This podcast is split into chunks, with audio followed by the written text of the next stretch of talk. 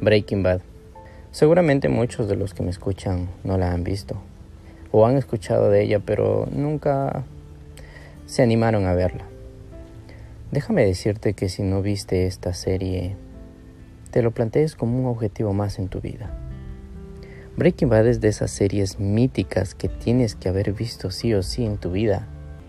Es de esas series que algún día vas a hablar con tus nietos. Breaking Bad es una serie muy completa. Te guste o no el crimen, más allá de eso, es una serie que incluso tiene romance, algo de comedia. Es una serie muy bien hecha. Una serie que fue rechazada por muchas casas cinematográficas por el hecho de, de decir que era una historia que no triunfaría. Nada más lejos de la verdad. Walter White es un profesor de química que en su vida tomó muy malas decisiones. Quizás tuvo la oportunidad de ser económicamente mejor, tener una mejor posición social, pero al momento en que decidió vender parte de una empresa que había fundado con su mejor amigo, no se imaginó que esa decisión lo perseguiría toda su vida, ya que la empresa a la cual había renunciado era una empresa multimillonaria en la actualidad que no dejaba de crecer en la bolsa.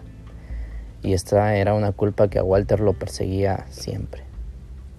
Y más teniendo en cuenta que él solo era un profesor de química de secundaria. Y no bastaba eso, así que fue diagnosticado con cáncer, cáncer terminal. Tenía un hijo que era, pues tenía dificultades para caminar. Tenía una pequeña hija que venía en camino y a él le diagnostican cáncer terminal. No le dan más de 6 a 9 meses de vida. Entonces él solo ve una opción, aprovechar su conocimiento en química. Teniendo en cuenta que él tenía un cuñado que era agente antidrogas de la DEA, Hank, él decide pedirle pues que lo lleve a uno de sus arrestos que ellos realizan en pequeños laboratorios a pequeños narcotraficantes. En uno de esos arrestos, Walter se queda en la camioneta, en la patrulla policial, y ve a uno de sus ex alumnos que se escapa por la parte trasera de una casa, tirándose por una ventana del laboratorio que la DEA estaba invadiendo. Entonces Walter pues no dice nada, pero él tiene una idea. Busca a Jesse, que es su exalumno, y le dice que sean socios.